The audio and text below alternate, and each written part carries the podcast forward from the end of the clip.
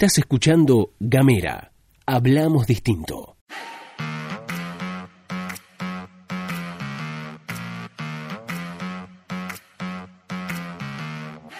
Buenos días, buenas tardes, buenas noches o lo que sea que coincida con el momento en el que le diste play a este mini podcast. Estás escuchando La Pastilla de Gamera, este micro informativo que distribuimos de lunes a viernes. Mi nombre es Luz Escarpati y como es habitual me acompaña Gastón Lodos. Muy buenos días, Luz, muy buenos días a todos, a todas, a todes. Quienes están escuchando, bienvenidos, bienvenidas, bienvenides a La Pastilla de Gamera. Hoy les mando un saludo, les mando, no, les mandamos un saludo a la compañera oyente Agustina y al compañero Manuel que nos escribió, nos dijo, chicos, estoy llegando a la isla de otro lugar, mándenme un saludo, así que un saludo para Agustina y un saludo para Manuel. ¿Dónde nos escriben Agustina y Manuel? Al más 549-2901-50-2990. Esa es nuestra línea de WhatsApp. Ahí puedes mandarnos un mensaje, lo que digo todas las mañanas, lo voy a dejar de decir porque ya lo deben saber. Puedes mandar un mensaje de WhatsApp y recibir nuestros contenidos, punto. También nos pueden encontrar a través de las redes sociales en Facebook, en Instagram y en Twitter. Nos van como arroba gamera TDF.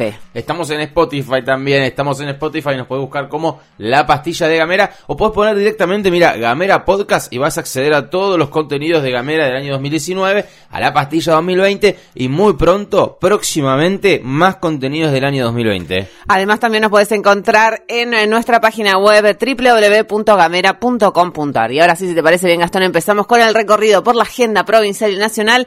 Arrancamos por eh, las provinciales como es habitual, un eh, fallo histórico porque se sabía que por estos días iba a resolver la situación procesal Mariel Borruto, la jueza federal de Riolande, en la causa de Malvinas por eh, torturas en Malvinas. Bueno, finalmente se conoció que procesaron a Miguel Ángel Garde, Belisario, Gustavo Afranchino Rumi, Gustavo Adolfo Calderini y Eduardo Luis Gacino. La jueza además trabó embargos sobre los bienes de Garde por la suma de 5 millones de pesos y de un millón de pesos sobre los patrimonios de Calderini, Fra Afranchino Rumi y Gacino. Consideró delitos de lesa humanidad las torturas perpetradas en Malvinas. Eso, habló con Telam eh, Jerónimo Guerrero Iraola, que es el abogado del CECIM, el Centro de Excombatientes Islas Malvinas de la Plata, que es creyente el CECIM en esta causa, y lo que planteó es lo que decís vos, Luz, que para la magistrada, esto es un textual de Guerrero Iraola, para la magistrada los hechos investigados son crímenes de lesa humanidad cometidos durante la dictadura cívico-militar, periodo en el que se encontraban suspendidas las garantías constitucionales. Bueno, interesante, porque esto es lo que vienen reclamando desde el CECIM de La Plata, que la dictadura militar y la guerra de Malvinas son dos hechos que están conectados, no son inconexos, ¿no? Bueno, acá la jueza hace lugar al planteo de la querella y los procesa a los exmilitares que de alto cargo, exmilitares de alto cargo que vos mencionabas recién, eh, en función de no había garantías constitucionales. Digo, esto forma parte dentro del marco de lo que fue la dictadura militar. Claro, recordemos la causa se inició en 2007, tiene 95 militares denunciados por 105 casos cometidos contra más de 120 víctimas. Hasta ahora se tomaron indagatorias a 24 exmilitares, por lo que el número de procesados podría incrementarse durante el avance de la investigación. También Jerónimo Guerrero Iraola dijo, eh, esto significa un punto de inflexión en la lucha por la memoria, la verdad, la justicia y la soberanía. Bueno, cambiamos de tema y pasamos a lo que tiene que ver con las paritarias estatales, porque eh, recordemos se comenzó a llevar adelante las, las paritarias estatales con eh, equipos técnicos del gobierno de la provincia. También comenzó ese mismo proceso en las tres municipalidades de, de la provincia, en donde fueron avanzando en distintos acuerdos. Se conocía incrementos salariales para el eh, para los trabajadores del municipio de Río Grande. También se conoció un incremento, por ejemplo, en la ayuda escolar de los trabajadores de Tolwyn, a igual que en los trabajadores de Ushuaia, y se sigue avanzando en lo que es la paritaria para la recomposición salarial. 126% se planteó de ayuda escolar para los trabajadores municipales de Ushuaia en relación a, a la anterior paritaria. Exactamente. Bueno, en, en, el marco de toda esa discusión también discute el gobierno provincial con los diferentes gremios una recomposición salarial, teniendo en cuenta que durante, eh, sobre todo 2019, el proceso inflacionario fue bastante alto. Bueno, que eh, están disconformes algunos sectores gremiales con respecto a las sumas ofrecidas por parte del gobierno provincial, además teniendo en cuenta una cuestión en particular que, que, sucedió en diciembre de la mano del gobernador interino Juan Carlos Arcando y que fue el descongelamiento de los salarios de la planta política. Esto están observando con mucha atención los diferentes eh, referentes y autoridades de los sindicatos porque,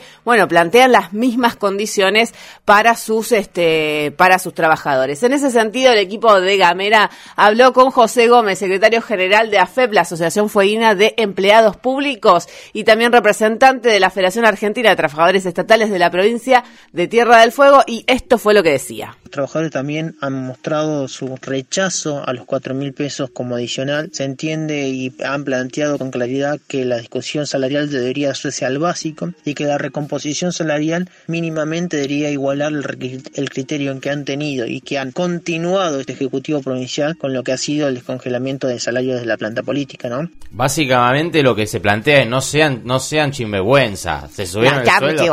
Claro, se subieron el sueldo ustedes y no nos vengan a ofrecer monedas, digamos. Básicamente pasa por ahí la cosa. Estamos muy atentos porque yo vi lo que hizo Arcando. Yo vi lo que hizo Arcando. Yo te vi. Además hay que tener en cuenta una cosa. Como está descongelado la fórmula de actualización salarial del gobernador, y eso y esa fórmula tiene una relación directa con las dietas que cobran los intendentes de Río Grande y de Ushuaia y cómo esas dietas están atadas a los incrementos salariales de los trabajadores públicos municipales, cada vez que haya un, un incremento en las municipalidades de Río Grande de Ushuaia, eso va a afectar al eh, salario o a la dieta en realidad del gobernador de la provincia y eso va a disparar otras dietas como por ejemplo legisladores. Bueno, eso están mirando con atención los trabajadores estatales en relación con su paritaria. Bueno, pasamos a las nacionales con fuerte impacto en la provincia porque se va a llevar adelante un pañuelazo federal en el marco de lo que es la campaña nacional por el aborto legal, seguro y gratuito. Tierra del Fuego se va a sumar a esa actividad con concentraciones tanto en Reverande como en Ushuaia. También el equipo de Gamera habló con una de las integrantes de la región Regional Tierra del Fuego, Tatiana Tejada, y esto era lo que nos decía. Este 2020 la campaña por el aborto legal, seguro y gratuito cumple 15 años. Nuestro proyecto de ley ha sido presentado ocho veces consecutivas. El aborto legal es una deuda de la democracia. Es por eso que nosotros seguimos reclamando por nuestros derechos, por nuestra libertad y nuestra autonomía. Bueno, bien, esto a modo de consigna, ¿no? Casi como principio rector de lo que lleva a las pibas y a las mujeres a las calles, ¿no? Exactamente. Una sola cosa para agregar con respecto a este tema.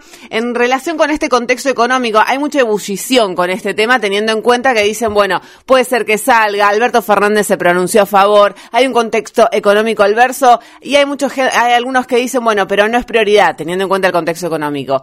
A mi juicio es profundamente deshonesto pensar que una forma de opresión es más soportable que otra. Digo, en breves líneas, digo, el mismo día que el pibe se, se muere de hambre, es decir, el mismo día que tenemos que atacar el hambre, hay una mina muriendo, una mujer, un cuerpo gestante muriendo por un aborto clandestino. Es el mismo día.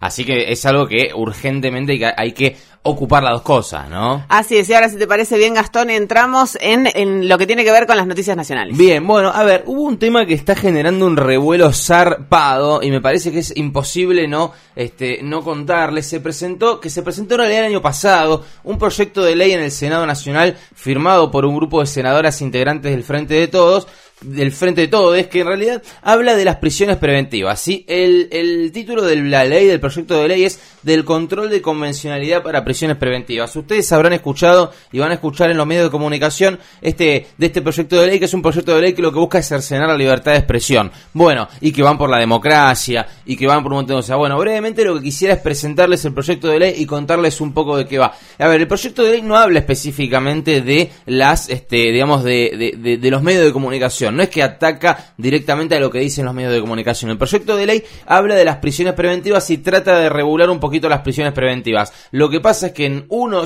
en su articulado, uno de los apartados plantea que se puede declarar nula toda resolución judicial que ordene la detención o prisión preventiva de personas cuando se verifique la existencia de alguno de los siguientes supuestos. Uno de esos supuestos es la publicación de contenidos por parte de uno o más medios de comunicación masiva que pudieran haber afectado la percepción pública respecto al principio de inocencia sobre el afectado por la resolución. ¿Qué significa esto? En breves palabras, lo que plantea el proyecto de ley es, si un medio de comunicación dijo que Luz Escarpate es corrupta, que Luz Escarpate es corrupta, es corrupta, es corrupta, es corrupta, es corrupta, eso probablemente afecte la percepción pública y por ende puede llegar a afectar el devenir de la justicia. Eso es lo que plantea el proyecto de ley. Pero además tiene un montón de otros este, apartados y aspectos por los cuales se puede declarar nulo una prisión preventiva. Entiendo que este proyecto de ley nace como un emergente de lo que fue el festival de prisiones preventivas del macrismo, vía escuchas ilegales, vía un montón de cosas, y sale como un emergente de eso. ¿Qué es lo que plantea el proyecto de ley? Que ante un abuso o un incumplimiento de ciertas cuestiones de las garantías constitucionales del acusado o de la acusada, esta persona puede pedir que se revise su prisión preventiva. ¿Qué pasa? El juez que lleva su causa tiene 24 horas para remitir ese pedido a otro juez de la misma instancia, de la misma jurisdicción. ¿sí? Si ese otro juez no falla a favor de la persona que, pidió la, la, libertad ante la prisión preventiva, o sea, que dice mi prisión preventiva está viciada de nulidad, si ese otro juez no falla a favor de eso, esta persona, el denunciante, tiene la posibilidad de apelar e ir a otras instancias. Si el juez falla a favor de la libertad de esa persona, eh, eso es irrecurrible, es decir, no tiene marcha atrás. A ver, ¿qué significa esto? ¿Significa que se le cae el juicio al acusado de corrupción? No, significa que quizás se esté eh, inquiriendo en un, en un delito o en un fallo de la libertad de esa persona, porque quizás no cabe la prisión preventiva. Eso es lo que plantea el proyecto de ley, digamos, en su esencia, porque se ampara también en ciertas resoluciones de la Corte Internacional de Derechos Humanos, se ampara en la Constitución de los Estados Unidos y se ampara también en el informe del relator de las Naciones Unidas en relación al, sistema judicial dentro de la era del macrismo en la que se denuncian grandes irregularidades. Eso es lo que plantea el proyecto de ley, ¿sí? El gran problema es, por supuesto, que habla de los medios de comunicación. Y, entonces somos Venezuela. Y eso, claro, eso a muchos no les gusta. La realidad, y esto en rigor de verdad, que los que critican este proyecto de ley nunca criticaron nada en relación a las prisiones preventivas, no hablan de las prisiones preventivas y hablan de causas que se desarrollan con total normalidad. Lo cierto es que desde ahora sí, esto es informa, todo esto es información, opinión, difícilmente pueda regularse lo que pone en tapa un medio de comunicación, porque si no, es verdad que la libertad de expresión es una, está en la Constitución Nacional. ¿Y cómo haces para ir en contra de eso? Es real, eh, y por eso me parece que este proyecto de ley no va a avanzar y por eso me parece que ha generado tanto escándalo. Sin embargo, sí vale la pena aclarar que el proyecto obedece y habla de las prisiones preventivas en general y tiene algo así como 20 puntos, que es lo que, que dicen y que plantean por qué debería o podría anularse una prisión preventiva. Este proyecto de ley fue presentado en diciembre del año 2019, tomó como estado público ahora en este momento, está firmado por cinco senadoras del Frente de Todos y bueno, eh, trata de regular y trata de ver qué onda las prisiones preventivas. Si usted me pregunta a mí qué va a pasar con este proyecto de ley, si va a avanzar o no, para mí se lo van a usar para hacer el fuego del asado, el papel. ¿eh? La verdad es que no creo que avance mucho, justamente por el revuelo que ha generado alrededor de los medios de comunicación.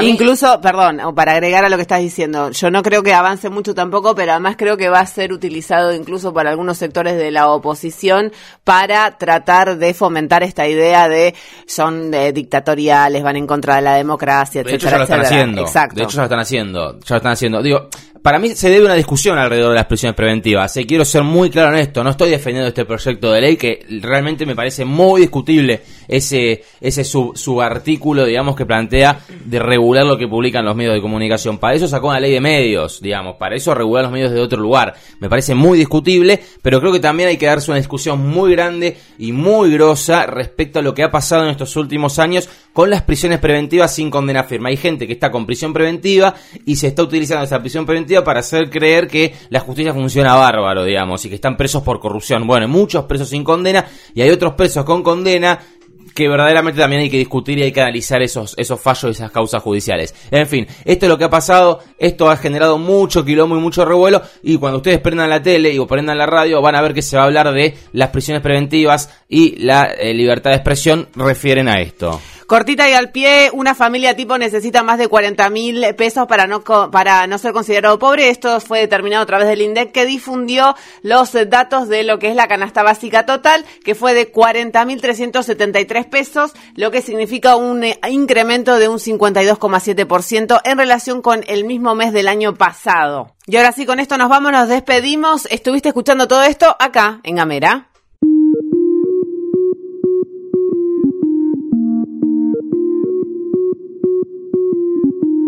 Seguí nuestros contenidos en gamera.com.ar.